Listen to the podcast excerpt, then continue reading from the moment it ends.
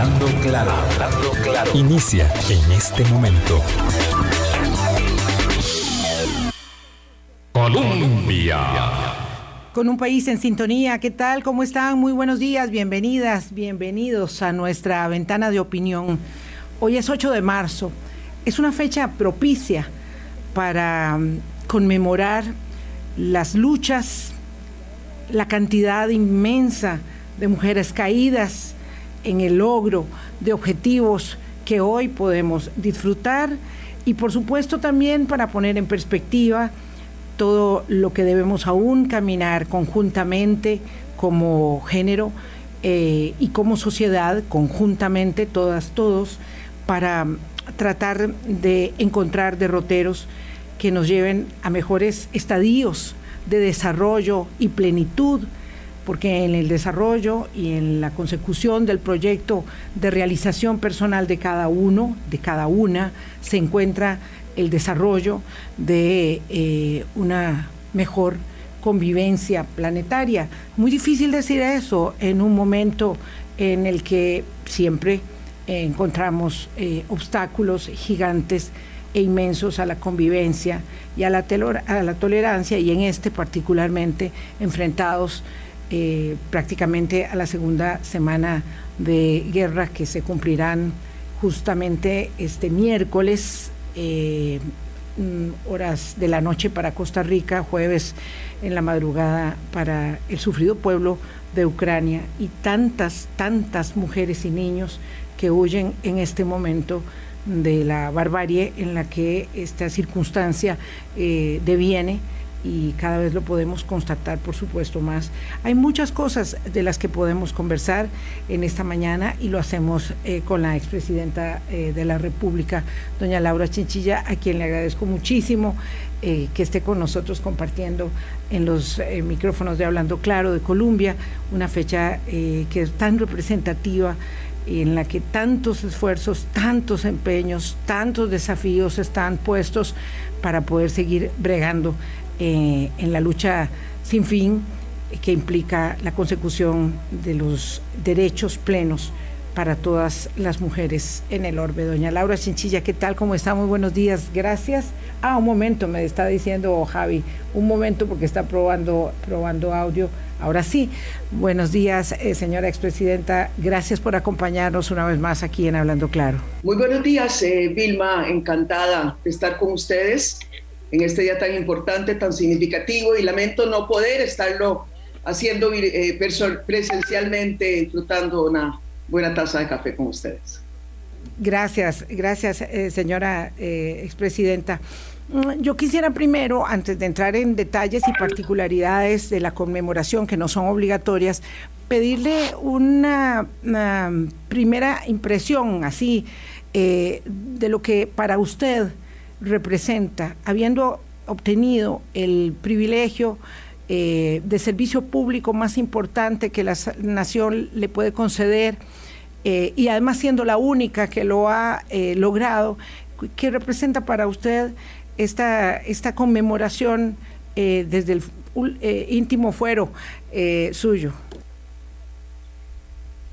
ciertamente es muy significativa, Vilma, porque no solamente, obviamente, en el espacio, mi, digamos, de lo que para mí en lo personal pudo haber representado, es decir, una experiencia absolutamente transformadora eh, y una hermosísima oportunidad, obviamente, de servirle a mi país desde la más alta magistratura, sino que eh, no hay la menor duda de que eh, quedará inscrita en la historia institucional de Costa Rica como un paso fundamental en materia de empoderamiento de la mujer, en materia de avance de los derechos políticos, y más allá, digamos, de la forma en que esto pudo haber impactado a algunas de las más jóvenes generaciones. Siempre recuerdo, si me lo permitís, arrancar con esta anécdota, siempre le recuerdo a la gente a propósito de cuán crucial eh, es que nos propongamos llegar a esas cimas que aún no se han conquistado, em, que cuando precisamente yo gané las elecciones eh, y había ganado las elecciones infantiles, por un margen un poco mayor que las elecciones de adultos, me fui a visitar varias escuelas y colegios después de las elecciones. Poquitos días después entraban las clases. Y entonces cuando llegué a esas escuelas, a esos colegios, los profesores, las maestras me recibieron con, con una noticia hermosísima y es que eh, las niñas habían regresado a las aulas, muchas de ellas diciendo que también iban a ser presidentas de Costa Rica. Y además hubo una especie de movimiento especial ese año de niñas aspirando a ser presidentas o de sus clases o de sus colegios. Es decir, que además cuando logramos romper esos techos de cristal, generamos eh, todo un efecto demostrativo eh, en las nuevas generaciones y eh, logramos dar unos saltos cualitativos venciendo precisamente muchas de las barreras Em, y prejuicios eh, que en el pasado uh, habían impedido que eso sucediera. Doña Laura, ¿usted está satisfecha con el mejoramiento de las condiciones de acceso a, a las oportunidades y el cumplimiento de derechos que en la sociedad costarricense hoy, 8 de marzo del 2022, podemos mostrar como logros, eh, digamos, acelerados de las últimas décadas, eh, pero para los que siempre se está señalando, habrá que esperar más tiempo. Eh, en estas cosas siempre se nos presenta esta paradoja del vaso medio lleno o el vaso medio vacío. Pero como bien dice la publicidad, un importante medio de comunicación internacional, lo cierto es que está por la mitad. Es decir, yo, yo creo, o yo creo, no, vamos, este, sobre la base de lo que hemos leído, lo que hemos revisado de la literatura más actualizada, no hay la menor duda de que han habido avances importantes a nivel global y particularmente también en América Latina y en Costa Rica eh, en favor de los derechos de la mujer. El siglo pasado fue particularmente un siglo eh, muy, muy, muy rico eh, en logros eh, en favor de la mujer. Hubo avances importantes, significativos. Fue un siglo que empezó con la, lucha, la, lucha, sobre todo de las sufragistas. Fue el siglo en donde la mujer conquista su derecho a ser ciudadana plena, pero también va eso de la mano de muchas otras conquistas en el plano social y en el plano económico. Eh, y Costa Rica no es la excepción. Eh, y cuando vemos las áreas en donde quizás hemos tenido más avances, eh, tenemos que reconocer que en materia política estamos bastante adelante en comparación con muchas otras naciones del mundo. Es decir, ya Costa Rica no solamente se atrevió a dar ese paso de elegir una mujer en la presidencia, más allá eh, si la gente quedó o no contenta con mi presidencia, que por supuesto muchos no eh, lo, vieron así, eh, el gesto en sí mismo, el darnos la oportunidad de llevar a alguien, fue un paso significativo que además repercutió en algo muy importante que está pasando en este momento, que es que ya tenemos una asamblea legislativa paritaria. Sin embargo, habiendo dicho esto, este, estamos todavía con tareas importantes pendientes, eh, tanto en el plano de los derechos políticos, pero muy particularmente, Vilma, tenemos un gran rezago en materia de participación de mujer en la economía. Vea usted que Costa Rica es uno de los países que logró ya la paridad en materia de acceso a la educación.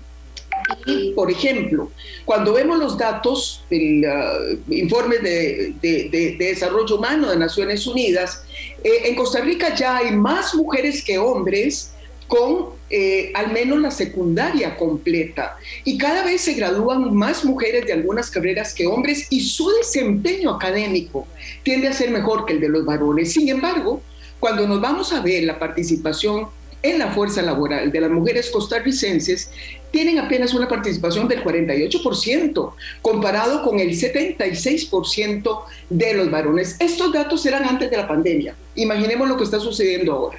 Así que de nuevo, hay avances, pero todavía tenemos mucho eh, eh, que hacer.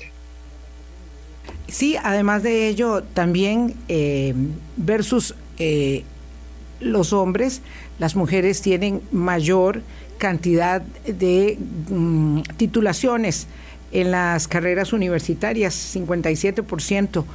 eh, las mujeres mayores eh, que los hombres. Entonces, claro, esas, esas circunstancias lo que, lo que hacen es establecer y poner muy de manifiesto cuáles son las brechas que tenemos. Eh, uno de sus esfuerzos más significativos en la administración 2014-2018, doña Laura, fue el de la red de cuido y ayer comentábamos con la subdirectora del Estado de la Nación, Isabel Román, que este es realmente un gran desafío porque en momentos de limitaciones fiscales como los que venimos atravesando bastante tiempo ya, es un momento largo, eh, hay que priorizar los recursos y este ha sido definitivamente eh, deficitario en cuanto a la posibilidad de aumentar. Entonces, claro, a cada gobierno que, está en el ejercicio pretende mejorar y los que vienen también lo anuncian como una ah, prioridad, pero no se logra. Y sin, esa, ah, sin ese apuntalamiento, mm, no será posible que el mejoramiento de esas eh, condiciones económicas se produzca eh, y que esos proyectos de realización personal, porque no solamente se trata de los números macros, también acompañen eh, la posibilidad del surgimiento de eh, mujeres en el desempeño de sus vocaciones. sin duda, cuando hablamos que precisamente gran parte del rezago que estamos viendo en países como Costa Rica, eh, en materia de, eh, de, de, equidad de género tienen que ver, perdonen, con eh, derechos económicos, es decir, con el acceso de la mujer al mercado laboral y con las condiciones más adversas que enfrentan en ese mercado laboral, está muy asociada a su condición de maternidad. no solamente con las expectativas de que una mujer puede quedar embarazada y todo lo que eso supone, en principio, para el espacio laboral, precisamente porque es la mujer la que sigue llevando sobre sus espaldas eh, la carga de lo que llamamos el trabajo no remunerado. Em, este, y entonces, eh, lo, que primero, lo que primero nos preguntamos es qué hacer. Eh, ¿Qué hacer para poder vencer esa barrera? Más allá de los temas de las normas sociales que siguen pesando, digamos, en los patrones de reclutamiento, etcétera, etcétera, en el mercado laboral, ciertamente una de las medidas más importantes tiene que ver eh, con la corresponsabilidad de la sociedad, no solamente del hombre cuando existe una pareja, pero cuando la mujer es sola, definitivamente este, la corresponsabilidad de la sociedad a través de políticas estatales es fundamental. Eh, de ahí que la red de cuido fue eh, un paso bastante significativo. Mucha gente en ese momento recuerdo que lo minimizó porque eh, casi que lo disminuían eh, y trataban el programa que habíamos diseñado y lanzado con tanta ilusión como las guarderías de Doña Laura. Y yo siempre recordaba que hacía unos cinco años antes de que yo asumiera la presidencia, se habían reunido aquí en el INCAE con patrocinio de las grandes agencias de desarrollo del mundo un grupo de sabios, eh, pensadores de distintas nacionalidades, con la tarea de simplemente enlistar las 10 políticas eh, de desarrollo que mayor impacto podrían tener en las naciones. A mí me tocó cerrar este evento y ahí fue donde yo escuché eh, de la mano de esta gente decir que la política número uno en los años que venían, estamos hablando hace casi 20 años, era precisamente el tema del cuidado infantil. Y explicaba por qué, porque no solamente iba a generar un impacto positivo en niños y niñas, tratando de igualar sus condiciones cognitivas desde el principio y cerrar brechas sociales muy temprano, sino que iba a generar un impacto muy grande precisamente en las mujeres. Eh, desafortunadamente, han pasado cosas, hay que ver cómo las vencemos. Hubo celos burocráticos de programas que trabajaban con niños eh, que no quisieron mucho la red de cuido, trataron de boicotearlas, programas muy caros a los que no podíamos apostar para efectos de universalizar. Y luego una mentalidad muy cerrada eh, que quiso ver este programa como un programa solamente para las familias pobres y no, obviamente las familias pobres tienen que tener una prioridad, pero son para las familias trabajadoras y muy particularmente para las mujeres solas que quieren eh, seguir avanzando en su inserción en el mercado laboral o bien eh, estudiando.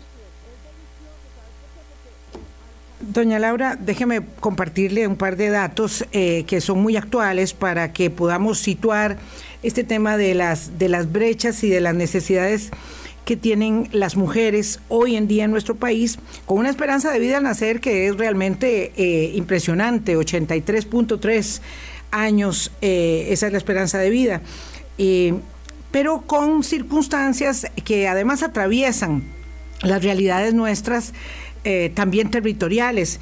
En el año 2021, mm, la pobreza de las mujeres en la región Huetar Norte, en la región Huetar Caribe y en la región Brunca aumentó. Disminuyó, sí, en la Chorotega, en la región central eh, y en el Pacífico Central eh, un poquito. Eh, pero lo cierto es que esta pandemia lo que ha hecho es, y, lo mismo pasó en la circunstancia de la participación laboral y tanto en la tasa de ocupación como en el desempleo y en el subempleo, con la pandemia que se agravó tanto.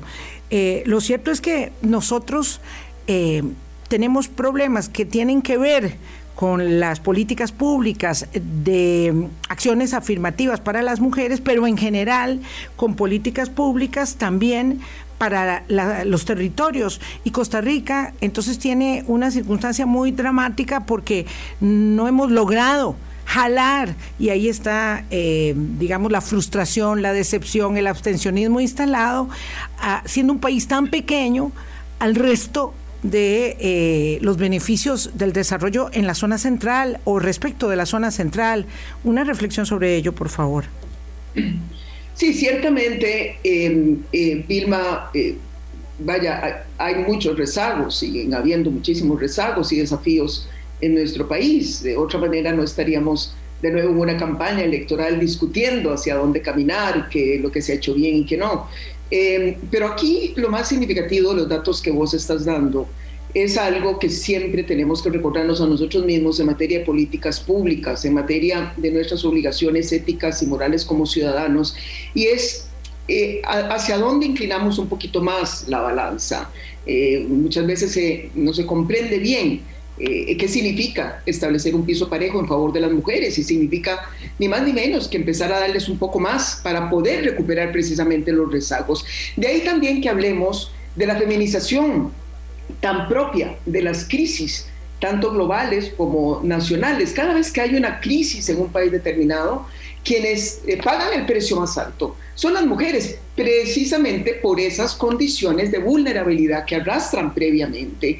Y entonces vemos con los datos de la pandemia, agregando a esto que vos estás diciendo, y aunque todavía no encuentro información muy desagregada de Costa Rica, y ahí estamos fallando un poquitico, necesitamos desagregar mucho más información en materia de los avances eh, eh, o, de, las, de las políticas en materia de equidad de género eh, de la mujer para efectivamente poder hablar con propiedad si vamos avanzando, si vamos retrocediendo, en qué áreas sí, en qué áreas no. Pero en general lo que ha pasado con la pandemia es que la mayor cantidad de pérdidas de empleo fueron en los sectores en donde trabajaban las mujeres, fundamentalmente servicios, fueron además eh, en el caso de las mujeres, quienes engrosan mayormente eh, el, sector informal en el mercado laboral, fueron las que más rápido se quedaron sin ningún tipo de protección social, precisamente por la naturaleza informal de sus trabajos.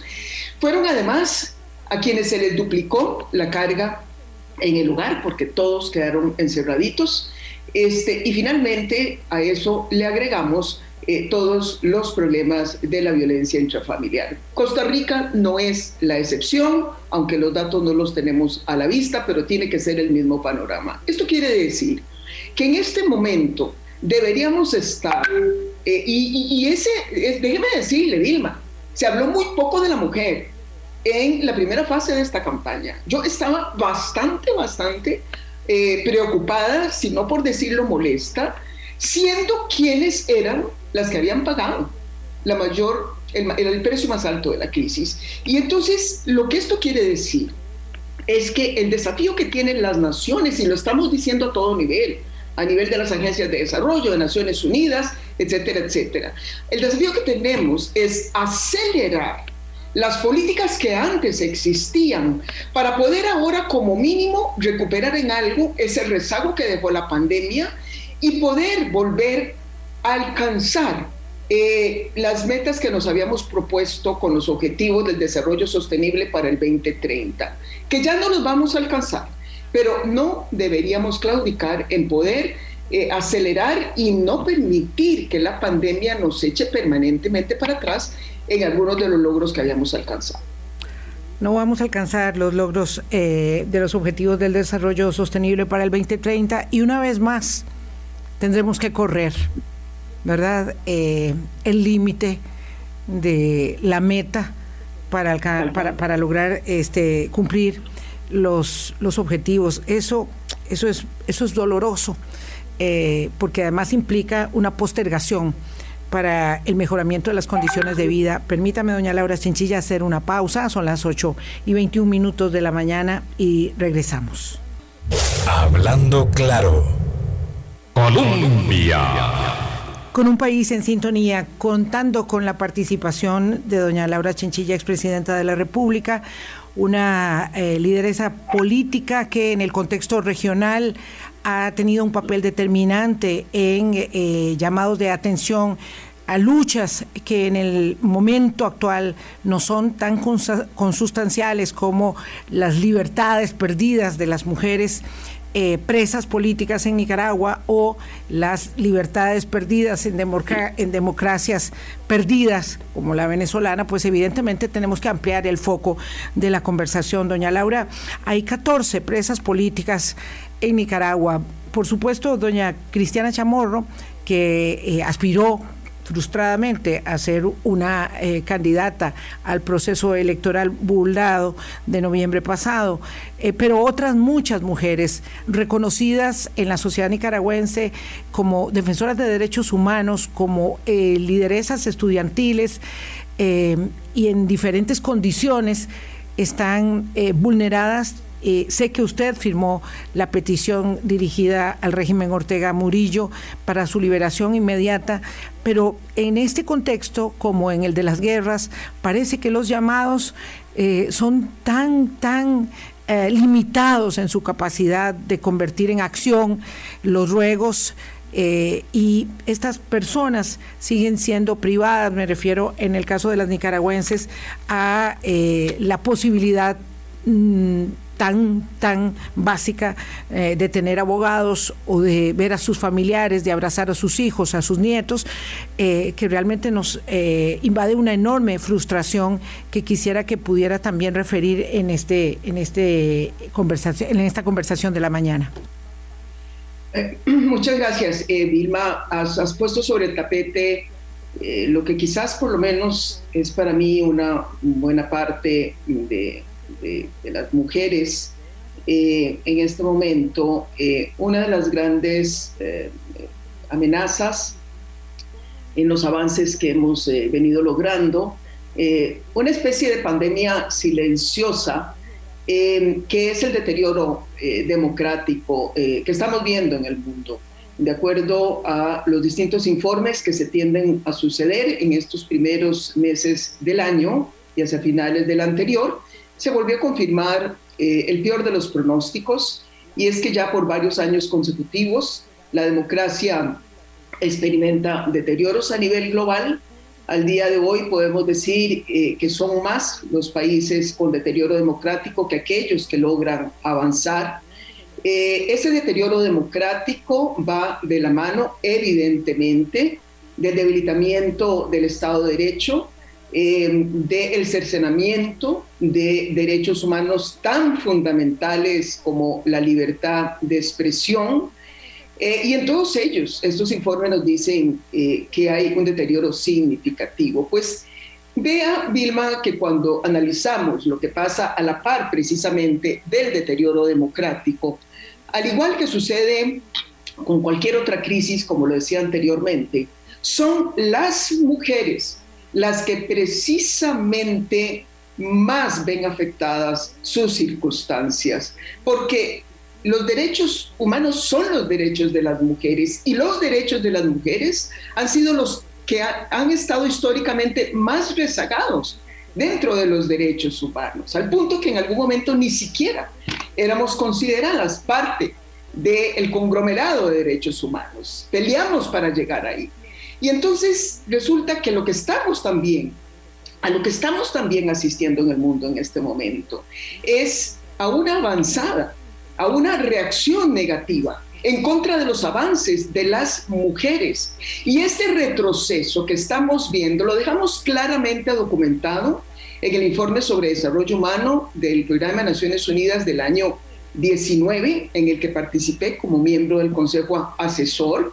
Y ahí medimos a través de una serie de instrumentos que tiene la organización cómo eh, se ha venido deteriorando, por ejemplo, el espacio de las normas sociales Hoy hay menos gente que está convencida sobre la importancia de la participación de la mujer en ciertas áreas que lo que teníamos hace unos 10 años.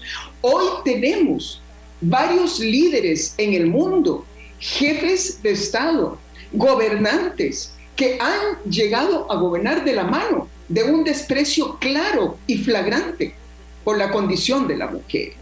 Y entonces estamos en un momento sumamente delicado, un momento en que nos llama a las mujeres a organizarnos, eh, a tratar de coincidir en los espacios de debate, a levantar nuestras voces, a hacer valer nuestras agendas.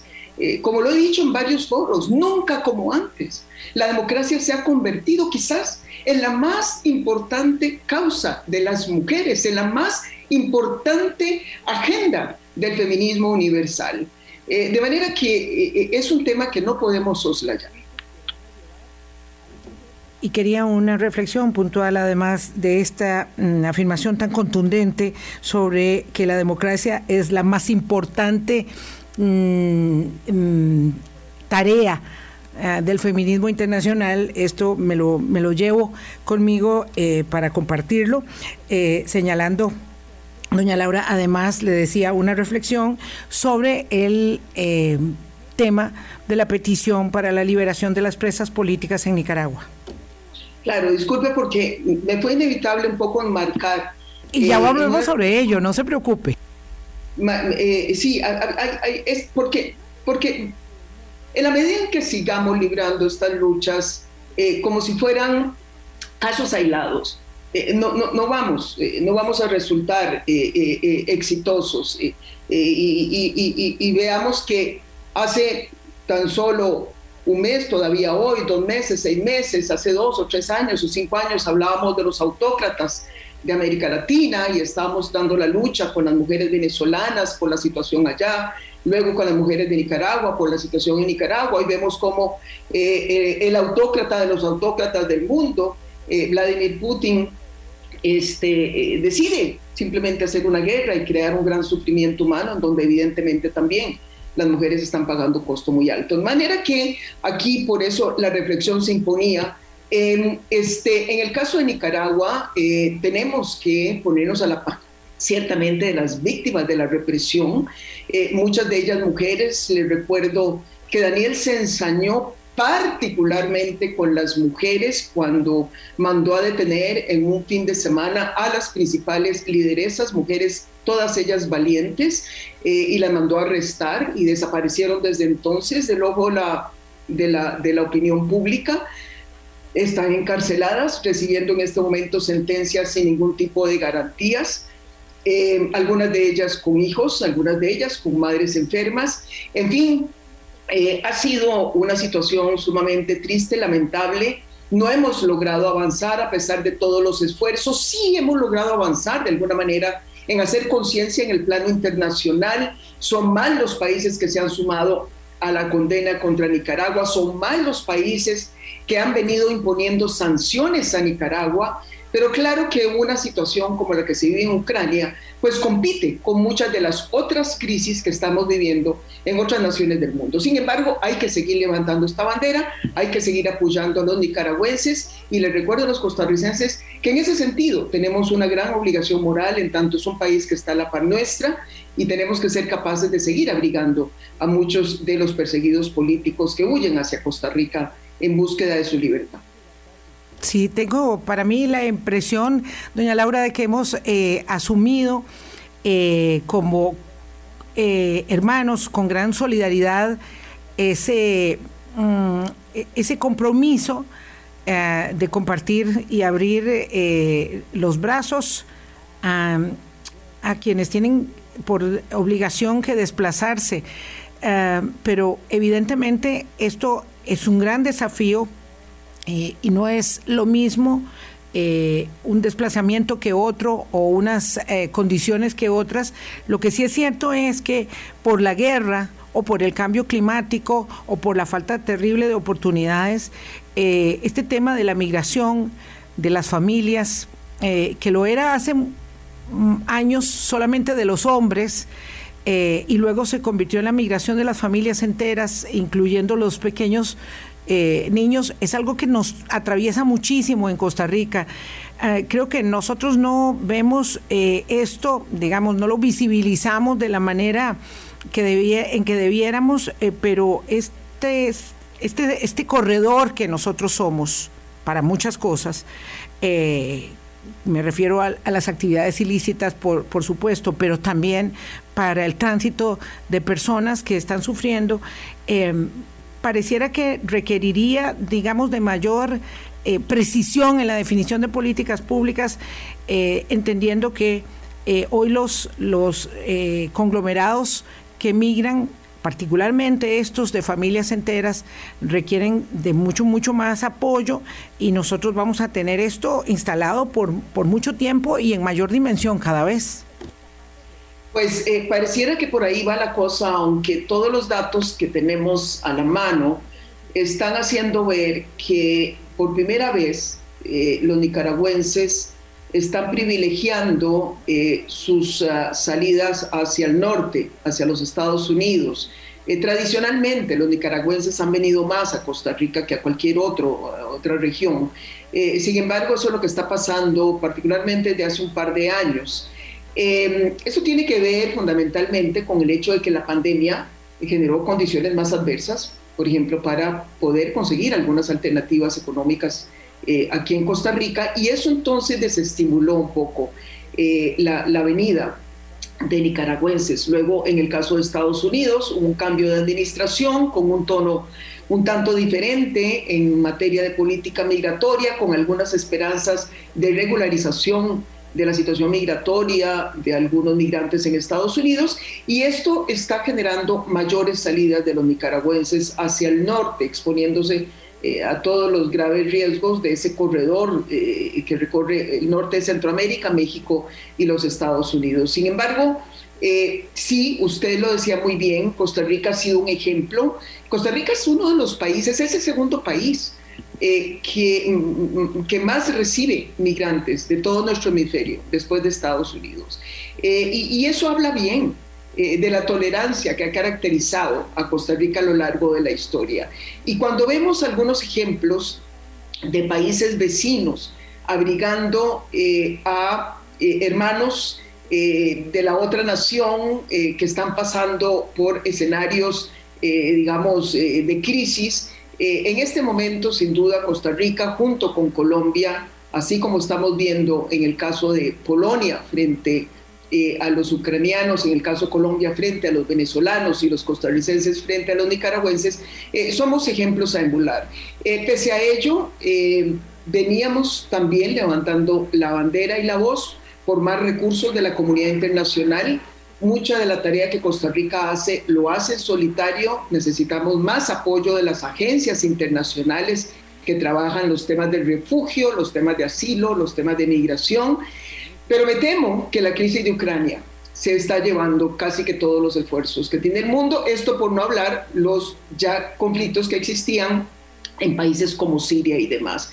Eh, pero lo importante aquí es comprender eso, comprender que tenemos que estar abiertos eh, porque son situaciones complejas que están obligando a esta gente eh, a salir y particularmente en el marco, digamos, de estos flujos migratorios, muchísimas mujeres eh, este, son las que también de nuevo salen perdiendo con toda más esta otra parte del crimen organizado, ¿no?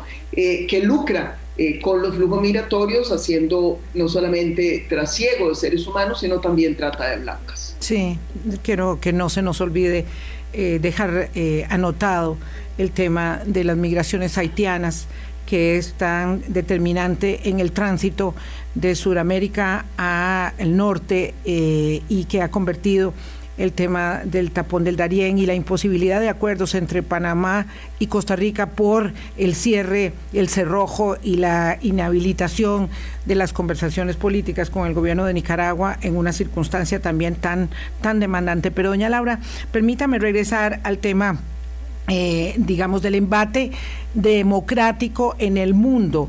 El índice de variedades democráticas de la Universidad de Gothenburg eh, señala que Costa Rica es la cuarta democracia liberal del mundo eh, y la tercera democracia electoral.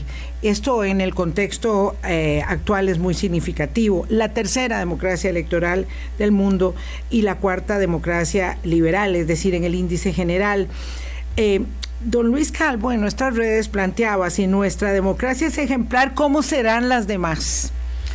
Eh, y yo le decía, en efecto, don Luis, esa es una, es una gran pregunta, lo que nos obliga a preservar y mejorar, por supuesto, lo que tenemos, eh, siendo que también los costarricenses estamos, eh, y no somos una, una isla para nada, estamos, digamos, observando de manera muy contundente malestar para con la democracia. Y me gustaría mucho, dado que usted señala que la democracia es la más importante tarea eh, de la agenda del feminismo, hoy por hoy, eh, una reflexión en torno a ello. Esta eh, campaña es desafiante, muy desafiante y va a marcar un parteaguas en nuestra vida democrática también. sí, yo, yo, yo, yo creo que esta calificación que nos dan eh, ciertamente es muy honrosa. Eh, va mucho más allá, nos ponen un sitial mucho más alto eh, y tengo que confesar que ese estudio estoy menos familiarizada, estoy más familiarizada con los estudios de idea internacional, soy miembro del board, estoy más familiarizada con los estudios de la unidad de inteligencia del Economist, quizás digamos el ranqueo de los más serios que hay en el mundo sobre democracias pero lo importante es decir que en todos los estudios, evidentemente si estamos en el cuarto, décimo o veinteavo lugar, lo cierto del caso es que a Costa Rica se le considera una democracia pantalones largos o de faldas largas, este, es decir, una democracia que ya debería haberse graduado eh, desde el punto de vista de una serie, digamos, de estándares em, en, América Latina, junto con Uruguay y Chile. Tendremos a ser las tres democracias mejor calificadas. Esto no quiere decir que las democracias no tengan problemas, esto no quiere decir que no hayan disfuncionalidades, eh, como bien en su momento lo, dijo ese gran estadista y ex primer ministro de Gran Bretaña, este, eh, eh, Churchill, Winston Churchill, la democracia es el peor de los sistemas de gobierno, con excepción de todos los demás. Es decir, no hay un sistema de gobierno perfecto, porque es una obra colectiva, porque es una obra colectiva que aspira algo que pareciera utópico, que es poner a la gente de acuerdo eh, en, mínimos, en mínimos que nos permitan avanzar. Eh, y entonces, para eso está la política, para tratar de ponernos de acuerdo en lugar de ir a la guerra. Eh, y la democracia es el sistema político que nos permite tener una serie de reglas en las que todos acordamos trabajar, que además prometemos respetar para así poder en consecuencia resolver nuestras diferencias, avanzar colectivamente sin estarnos peleando permanentemente. Es algo tan básico como eso, y algo tan básico como eso pues claro que se convierte en un elemento ya mucho más complejo cuando vemos en qué consisten las reglas, cuáles son las instituciones y los instrumentos que hacen cumplir esas reglas. Pero entonces, vamos a ver, a veces pareciera que la gente se sorprende de que Costa Rica es así, eh, eh, eh, porque también tiene sus críticas sobre nuestra forma de gobierno, sobre nuestras instituciones, y es que vamos a lo mismo, no hay democracias perfectas. Es más, Vilma, la democracia por excelencia, por lo menos de nuestro hemisferio, más madura que teníamos era la democracia de los Estados Unidos de América. Eh, y veamos lo que ha pasado en los últimos años. Han habido una serie de disrupciones en materia de sus mecanismos electorales, eh, en materia de los acuerdos que se toman en el Congreso, de la generación de consensos, en materia de la credibilidad de la gente frente al sistema, que está provocando uno de los mayores deterioros que cualquier democracia moderna ha experimentado últimamente. Entonces, eh, aquí la pregunta que nos tenemos que hacer es, ¿se pueden las circunstancias agravar? Por más que hoy nos sintamos eh, descontentos o relativamente descontentos con nuestra democracia, ¿puede haber un escenario peor? Claro que sí, claro que sí, y está a la vuelta de la esquina porque nada impide que eso sea así, porque esas reglas que hemos fijado son reglas bastante de alguna manera eh, eh, frágiles, porque dependen de que todos simplemente decidamos acatarlas. En el momento en que alguien las rompe o que alguien empieza a generar desconfianza sobre esas reglas, empezamos simplemente a debilitar la democracia. A mí particularmente me ha preocupado en esta campaña eh, el que se han cruzado de alguna manera líneas que nunca antes se habían cruzado. las líneas del ataque franco y abierto a los medios de comunicación, que son una de las grandes garantías de una democracia, porque son los que están llamados a controlar y a contener el ejercicio del poder político, y el tema también de la institucionalidad. El cuestionar la calidad de nuestro sufragio y la calidad y la honestidad eh, y la neutralidad de nuestro rector electoral eh, es por donde precisamente empezó Estados Unidos en el 2016, y yo estuve ahí de jefe de la misión de observación electoral, y Brasil en el 2018, en donde también estuve como jefa de la misión electoral. Dos, eh, dos presidentes llegaron a hacerlo que empezaron a cuestionar eh, la calidad de las elecciones, previendo una posible pérdida que iban a objetar argumentando que iba a haber eh, este posible fraude.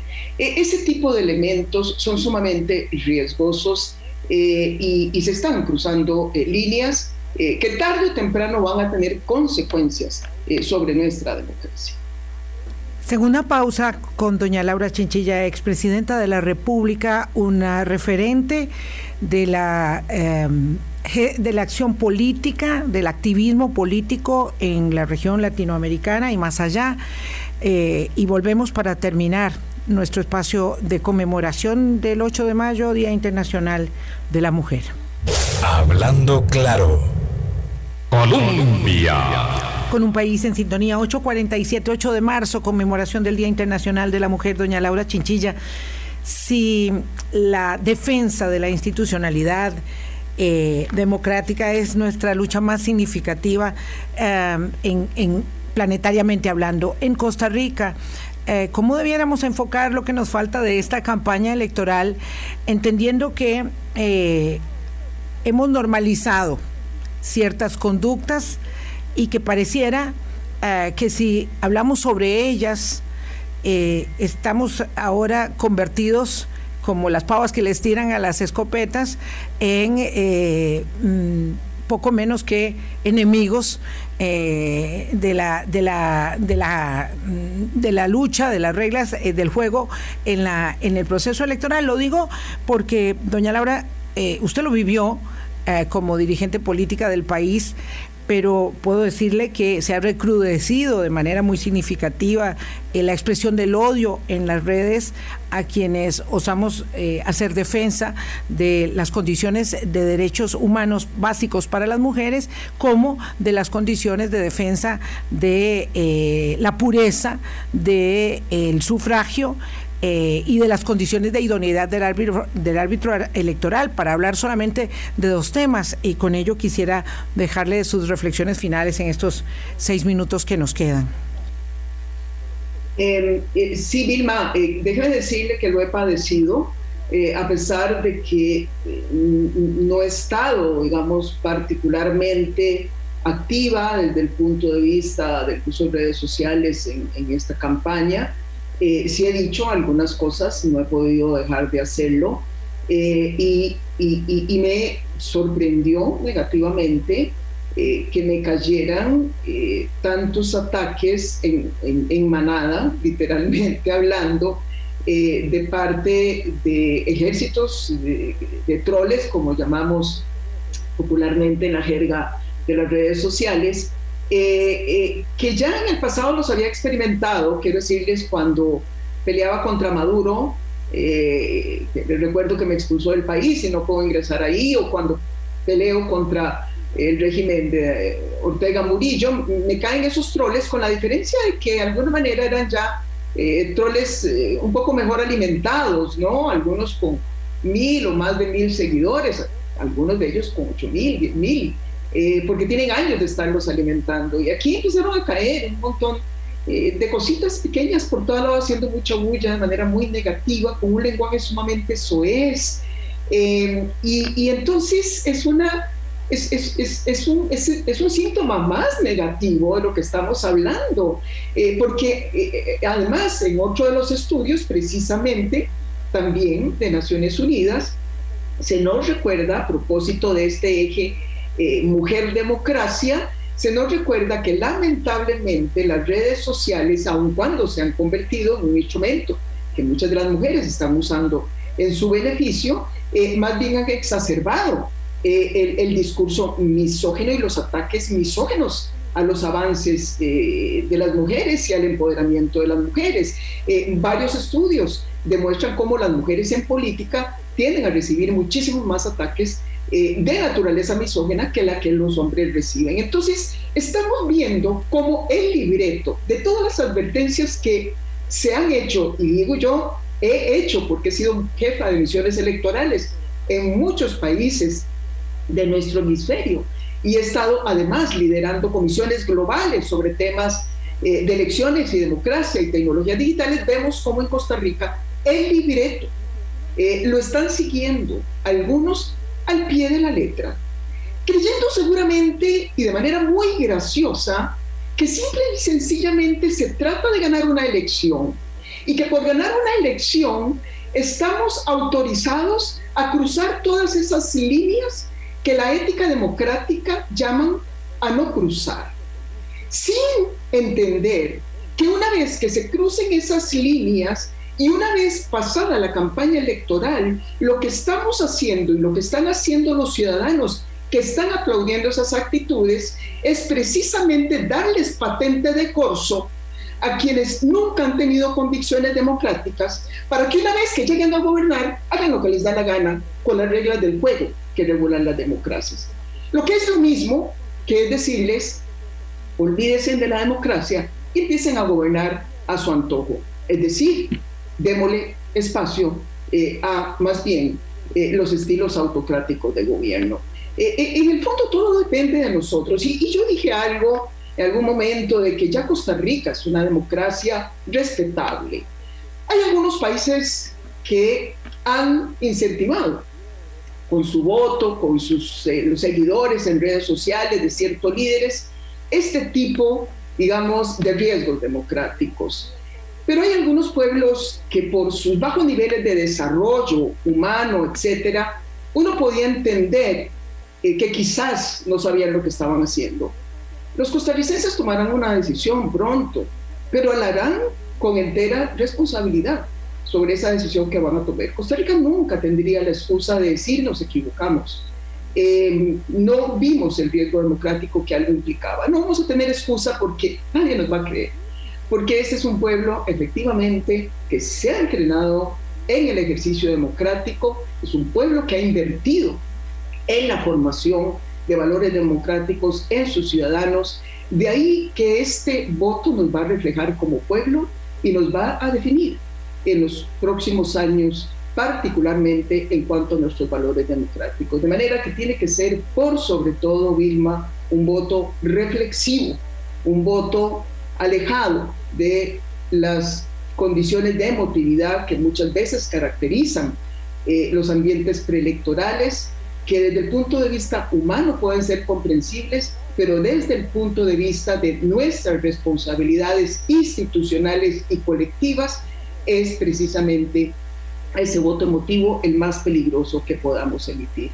Así que a reflexionar, eh, a leer, a escuchar las voces, vamos, que llaman básicamente eh, a la meditación eh, cautelosa, pausada y a decidir de la mejor manera posible. Quiero compartir este, este buen propósito con, con usted, doña Laura Chinchilla, agradeciéndole que, que nos haya acompañado en la reflexión de este 8 de marzo, pero déjeme decirle que tengo para mí eh, la idea de que vamos a, cruzar una línea, eh, una línea que no habíamos, que no habíamos cruzado eh, y que eso implicará de verdad asumir una enorme responsabilidad en el futuro inmediato estando ahí en el número 2021 de las democracias plenas, eh, de acuerdo con eh, el índice de, la unidad de inteligencia de The Economist, creo que estamos a nada de caernos eh, de, ese buen ranking. Pero bueno, en todo caso, lo, veremos, lo veremos muy pronto. Gracias, doña Laura, de verdad agradezco muchísimo este tiempo valioso para con nosotros aquí en Hablando Claro. Muchas gracias, Vilma, y muy buenos días a todos los que nos escucharon. Muy buenos días a todas y a todos. Eh, una conmemoración que debe ser eh, objeto de reflexión para la acción, para la acción, siempre eh, tratando de mejorar los niveles de nuestra convivencia y reconociendo que tenemos mucho que mejorar, pero mucho, mucho que preservar de lo que ya obtuvimos. Pásenla muy bien. Hasta mañana. Gracias. Hablando claro, hablando claro.